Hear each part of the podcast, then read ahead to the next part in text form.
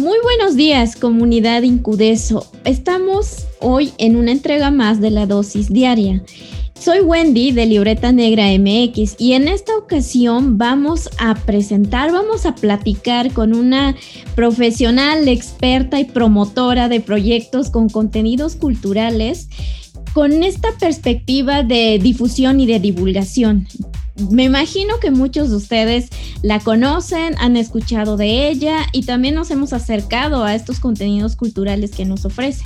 Estamos hoy con Beca Duncan. Bienvenida, Beca. Gracias por aceptar la invitación. No, al contrario, Wendy. Muchas gracias a ti por invitarme. Bueno, pues eh, vamos a platicar precisamente de estos, del desarrollo y la presencia que han tenido estos proyectos eh, de contenidos culturales, sobre todo en este contexto de, la, del confinamiento que nos trajo la pandemia y que de algún modo transformó la forma en que producimos quienes estamos del lado de la producción, pero también como consumidores, vamos a decirlo así, de estos contenidos culturales. Entonces, eh, Beca, ¿cuál es? Vamos a empezar pues presentándote, háblanos un poco de, tu incursión en este medio digital con contenidos culturales y también la trayectoria que tienes, ¿no? Un poquito en, en cuanto eh, a, la promoción y a la generación más bien de, este tipo de proyectos tan interesantes. Claro, pues fíjate que yo este, llevaba un tiempo haciendo contenido, pero digamos que del otro lado de la cámara, ¿no? Este, yo em, desde que salí de la universidad, más o menos, empecé a hacer trabajo de investigación, siempre con miras a, que es, digamos, el producto que surgiera de ese trabajo de investigación fuera algo eh, en un nivel más bien de divulgación o de difusión. Em, ya sea ¿no? un libro, una exposición, eh, alguna cosa digital, o sea, siempre pensando en que fuera de, eh, de esta perspectiva de divulgación y difusión.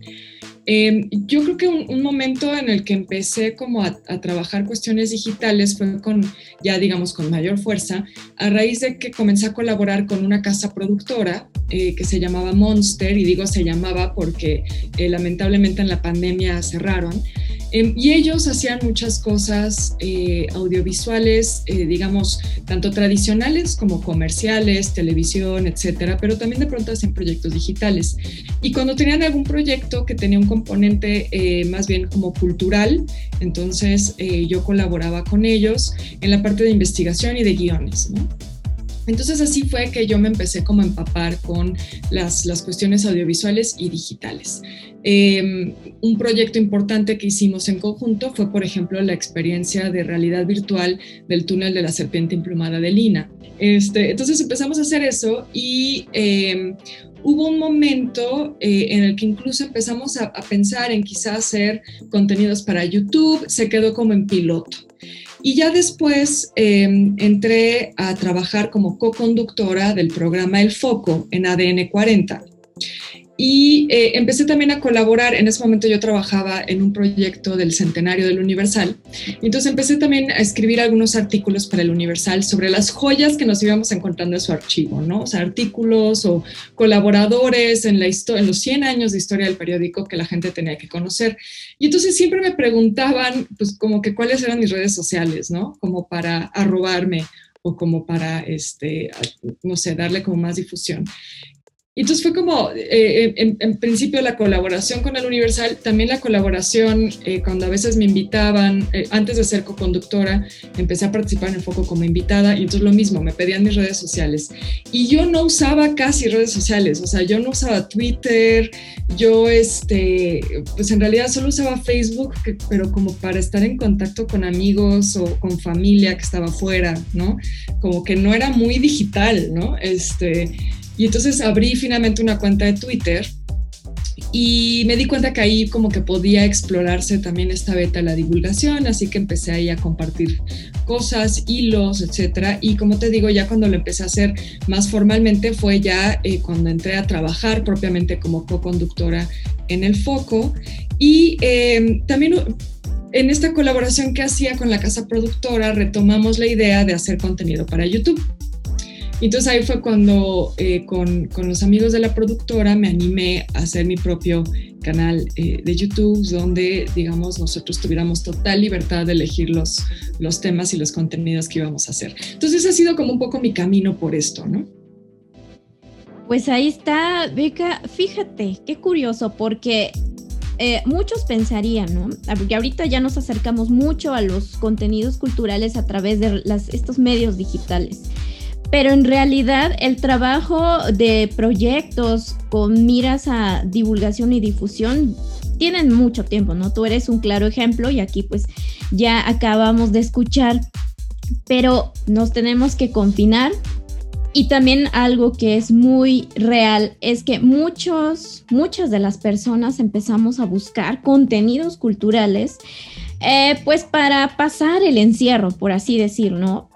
Existe como esta idea de que sí hubo un incremento al, al consumo de los contenidos culturales. Entonces, ¿cómo ves que esto vino a modificar el consumo de estos eh, contenidos culturales que sí abundaron mucho en los medios digitales, pero ¿qué sucedió con aquellos espacios en donde era importante la presencia de, los públicos? Ahí, ¿cómo, cómo ves cuál fue tu experiencia en cuanto a estos cambios tan drásticos que tuvimos que hacer? Sí, fíjate que, como bien dices, e, eso ya existía, por supuesto, YouTube ya existía, ya teníamos aplicaciones, ya teníamos realidad virtual, ya había este, formatos de transmisiones en vivo en todas las plataformas, ¿no? Creo que sí hubo, podríamos decir, como un boom, como que eso explotó, em, precisamente a raíz del confinamiento.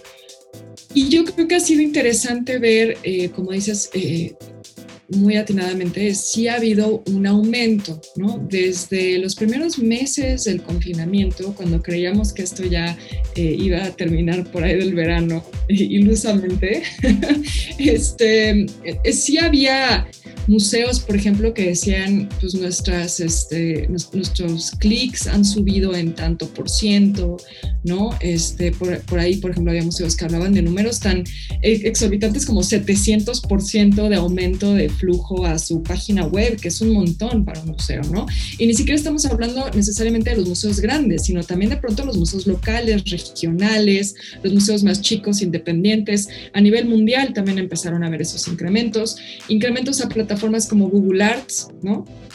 Em, o también museos eh, que empezaron a pensar en generar más contenidos para esas plataformas, ¿no?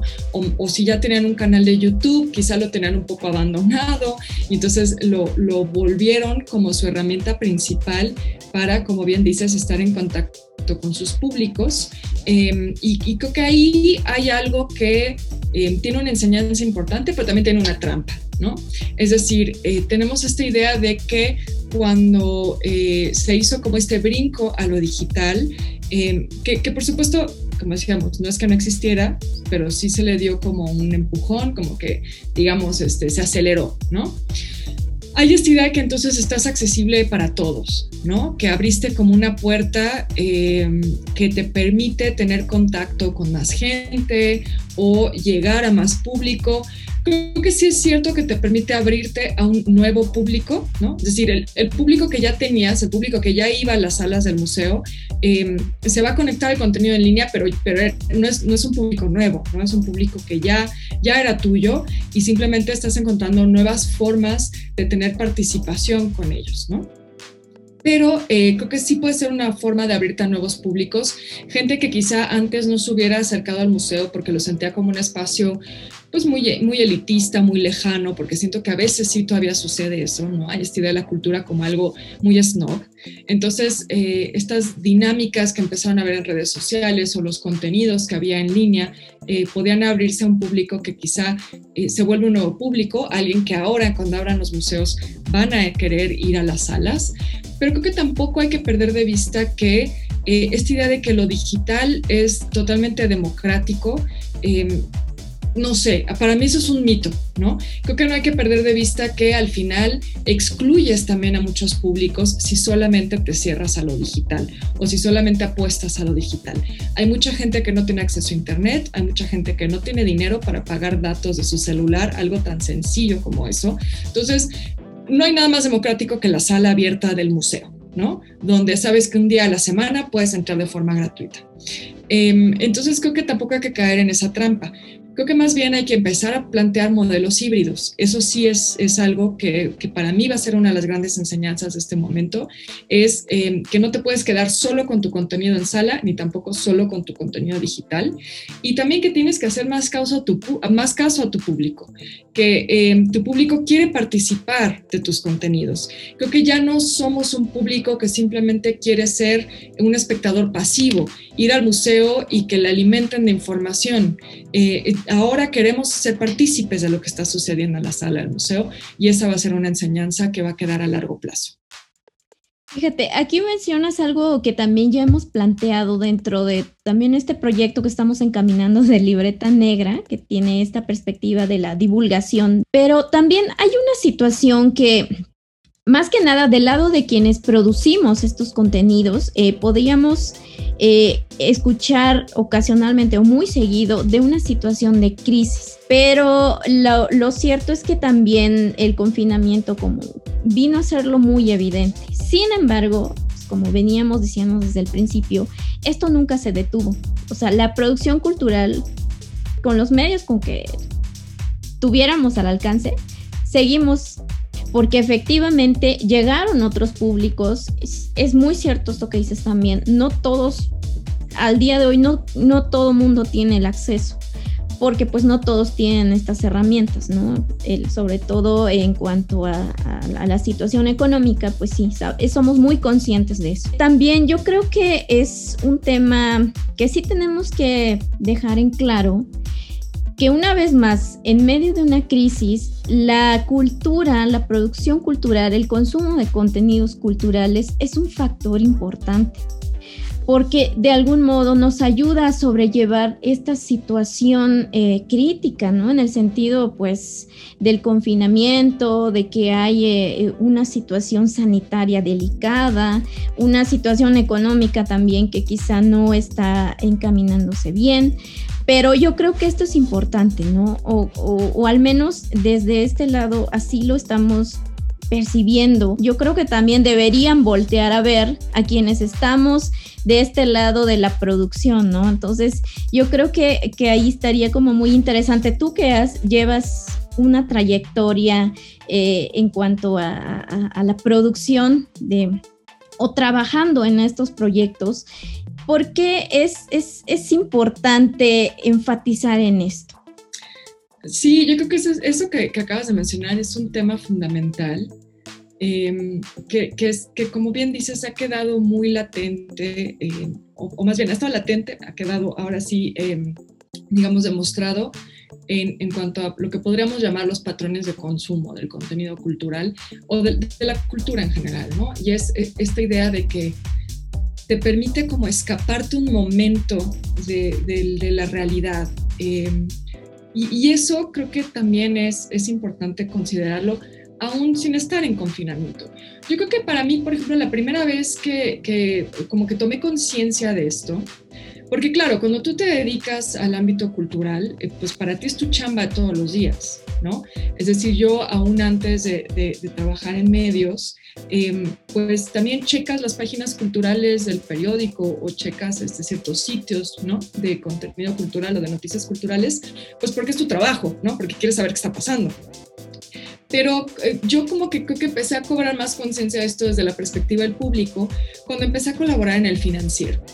Y el editor del financiero, el, editor de la sección cultural, en este momento era Mauricio Mejía, él es quien, quien me invitó, gran periodista de deportes y de cultura. Y, y, él cuando me invita a colaborar, yo le dije, oye Mauricio, pero sabes qué, que yo yo no sé mucho temas de economía cultural. O sea, si tú quieres algo enfocado más al mundo de finanzas, de economía, la parte económica, la cultura o el mercado del arte, todo eso, pues no es mi tema, ¿no? Yo me dedico más bien a hacer investigación para proyectos de divulgación. Entonces, este, pues la verdad es que no es lo mío. Y él me decía, no, no, si lo que quiero es lo contrario. Él me decía, las páginas culturales tienen que ser un oasis, ¿no? O sea, vienes de, columnas de opinión de temas políticos, vienes de números, de cifras, de que si la inversión esto, que si la corrupción lo otro, ¿no? Y entonces quieres de pronto leer una buena historia, ¿no? Este, quieres leer algo que, que, te haga, que te llene un poco más el alma.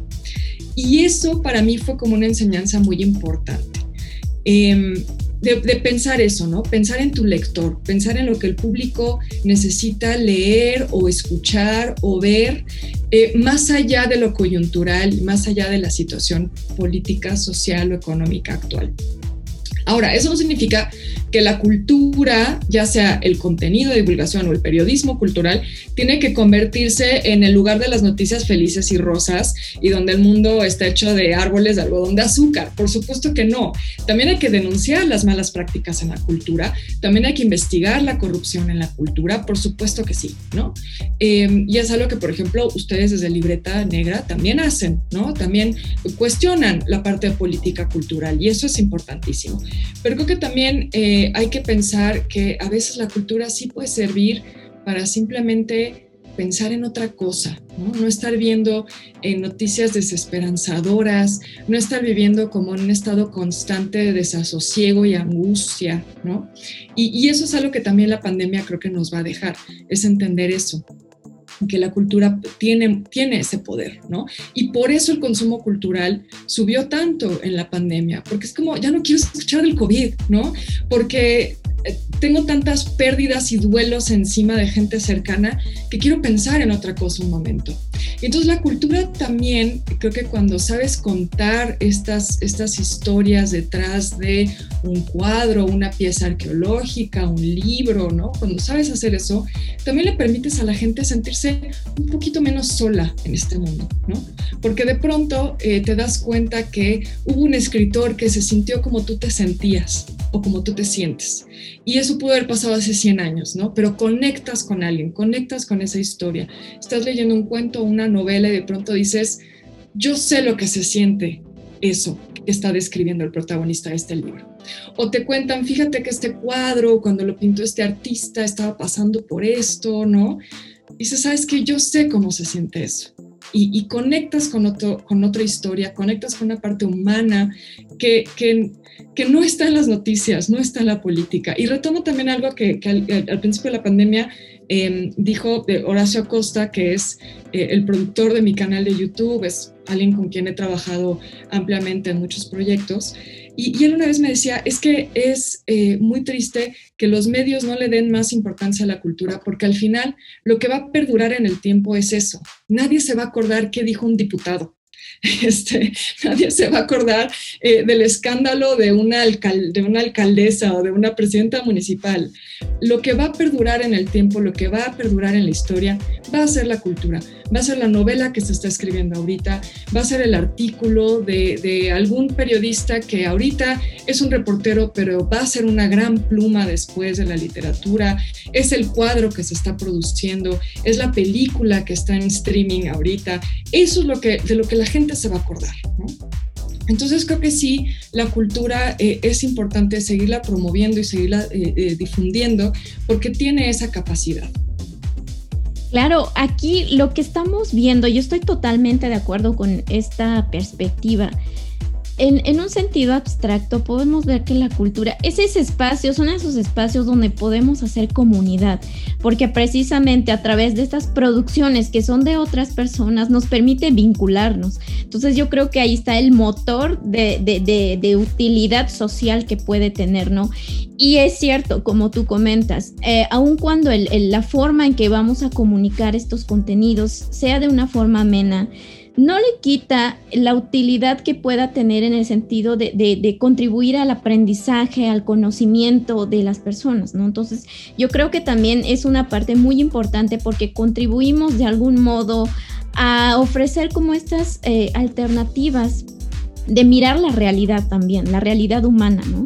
Entonces yo creo que ahí está también lo valioso, como bien tú dices, y pues también eh, vemos que sí hubo también como un crecimiento en cuanto a, los canales eh, o, a los proyectos también, ¿no? Que, que de algún modo yo creo que el objetivo puede ser como muy muy loable en este, en este, en esta labor nada fácil de la divulgación de contenidos culturales, ¿no? Entonces, en ese sentido, eh, pues cuéntanos dónde podemos encontrar para acceder a, todo, todo este contenido cultural tan, este, pues tan útil y tan necesario, no solo en estos tiempos de, crisis sanitaria, ¿no? Sino yo creo que, como tú dices, en muchos momentos de, de nuestra vida precisamente. Entonces, ¿dónde podemos este, pues, conocer, acceder a, este tipo de, contenidos o de información cultural para poder sobrellevar la vida, por así decirlo. Sí, bueno, las plataformas son muchísimas, ¿no? Este, yo creo que tienes razón que en, este momento ha habido casi como una sobreproducción de contenido, ¿no? Em, hay, hay muchísimos, como dices, muchos proyectos que nacieron en la pandemia, muchos proyectos que cobraron fuerza también en la pandemia. Yo eso es algo que también celebro. Por un lado, creo que sí podemos decir que hubo un momento en el que había demasiadas este, webinars, mesas virtuales, exposiciones, ya no sabías ni qué ver, ¿no? Pero yo sí he sabido mucha gente que dice, ¿sabes qué? Que en la pandemia me di el tiempo para este, planear un proyecto de divulgación o para hacerlo, o que se pusieron a como eh, darle más fuerza a los proyectos que ya tenían. Y yo creo que eso está padrísimo. Eh, entre más voces haya haciendo esto, mejor, ¿no? Creo que de eso se trata. Hablabas de hacer comunidad, creo que eh, ese es el punto, ¿no? No pensar en que quien está haciendo proyectos de divulgación cultural es tu competencia, sino decir, no, ¿sabes qué? Qué bueno, ellos están hablando de ese tema y hay que apoyarlos, hay que sumarnos, hay que ver cómo nos unimos todos este, para complementar lo que cada quien está haciendo, porque temas hay muchos y qué bueno que se estén tratando y también qué bueno que la gente se empiece a tomar más en serio los proyectos de divulgación. Entonces yo les diría que por un lado, para buscar proyectos, digamos, autogestivos, hay mucho que pueden encontrar en YouTube, hay mucho que pueden encontrar también en Spotify, ¿no? Muchos podcasts. Este, también les diría diría que se pueden acercar a plataformas como un poco más consolidadas, como eh, Audible, como Himalaya, porque también ahí se han estado haciendo proyectos em, de, divulgación y de difusión cultural interesantes. Claro, esos son otros modelos, son modelos de suscripción, que bueno, ya es otro tema que podríamos este, platicar. Eh, hay contenido gratuito en YouTube y en Spotify, como les decía. Y también acérquense mucho a, a, lo que está pasando en Twitter, en Facebook, es decir, hay mucha gente haciendo cosas interesantes, ¿no? Este, en todas las plataformas. Entonces yo les, les recomendaría que, que, busquen por ahí. Y bueno, aprovechando un poco, este, puedo hacer el comercial de que a mí, a mí, bueno, me pueden seguir en YouTube y, también eh, subo cosas de pronto a Twitter, estoy en, en Facebook, en Instagram, en todos lados me encuentran como Beca Duncan, pero digamos que el nicho donde yo más he explotado la divulgación es YouTube. Ahí pueden encontrar mi canal y... Eh, Proyectos que nacieron en la pandemia, por ejemplo, fueron las transmisiones en vivo, que, esas eh, las voy a seguir haciendo, pero estamos sumando también nuevos proyectos. Vamos a tener ahora un noticiero cultural que va a ser con suscripción. Este, pueden afiliarse a mi programa de miembros y ahí tendremos, eh, por supuesto, un increíble crossover con ustedes de Libreta Negra que van a ser de nuestros colaboradores en este nuevo noticiero. Por supuesto, ahí ya nos estás dando la, primicia, Beca. Muchas gracias. Pues ahí está, ya sabemos eh, dónde podemos encontrar información y acercarnos a estos proyectos tan loables que se han venido desarrollando desde antes y que ahora han cobrado fuerza, pero esperemos que así sigamos incluso saliendo de esta, eh, este confinamiento que ahora estamos atravesando. Y pues muchas gracias Beca por eh, contarnos, por venir a compartir tu experiencia, tu trayectoria acerca de esta, eh, la incursión en este mundo de la divulgación de contenidos culturales que pues hacemos eh, en pro de, contribuir, ¿no? un poco en cuanto a esto del desarrollo social. Entonces, pues ya tienen ahí la información de sus redes, sus, sus, programas y de esta primicia de la sección de noticias que vamos a también ahí estar compartiendo micrófonos. Y pues no me queda más que agradecerles a, toda la audiencia de Incudeso Radio en esta entrega de los garabatos en la libreta aquí en la dosis diaria. Y a nosotros, síganos en nuestras redes, nos encuentran en Twitter y Facebook como Libreta Negra MX y en nuestro canal de YouTube como Libreta Negra MX. Eh, compartan nuestros contenidos que nos ayudan a crecer como comunidad. Nos vemos.